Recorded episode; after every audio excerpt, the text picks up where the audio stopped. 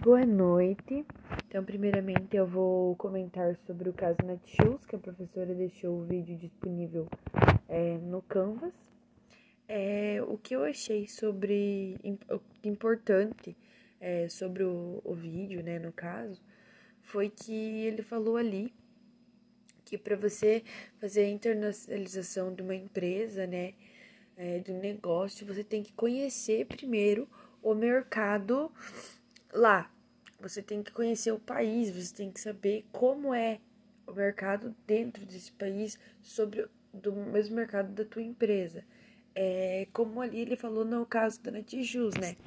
Que é, ele decidiu ir para América Latina, para o México e para Argentina, no caso, porque lá o mercado não estava bem amadurecido ainda, que ele não teria chances de ir para a América, lá para os Estados Unidos, no caso, por conta de, tipo, lá esse mercado que é a Netshoes, que é a tecnologia ali, que é, no caso, a Netshoes, é, lá já tem um mercado muito forte, muito com, um, concorrentes, e outras que, o, que os produtos lá não, não é, talvez não sejam os mesmos que aqui no Brasil. É, lá, por exemplo, aqui é, no produto principal deles ali é futebol, né? Lá é mais o futebol americano. Então, beisebol, etc. Então não teria como até teria, mas eles não conseguiriam abranger mais o negócio lá.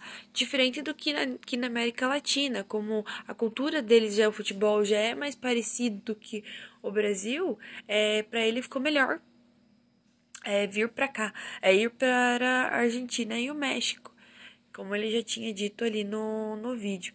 E ele teve que conhecer o mercado, teve que ver como era o lá dentro do país, é, que lá não é, lá era muito pobre essa questão de, de, de